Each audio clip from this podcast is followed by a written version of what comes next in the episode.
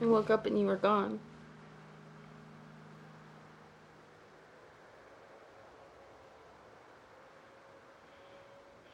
No, no, I'm off coffee.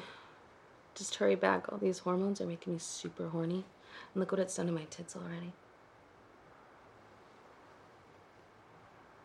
Even better. Touch yourself right now. When did you become such a prude? Come on, I'm doing it.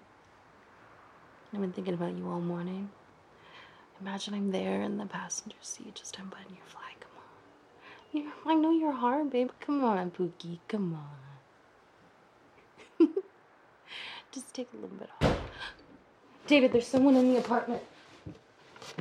Oh my god! Ah! Ah! Who are you? Who are you? Get down on the fucking bed! Oh my god!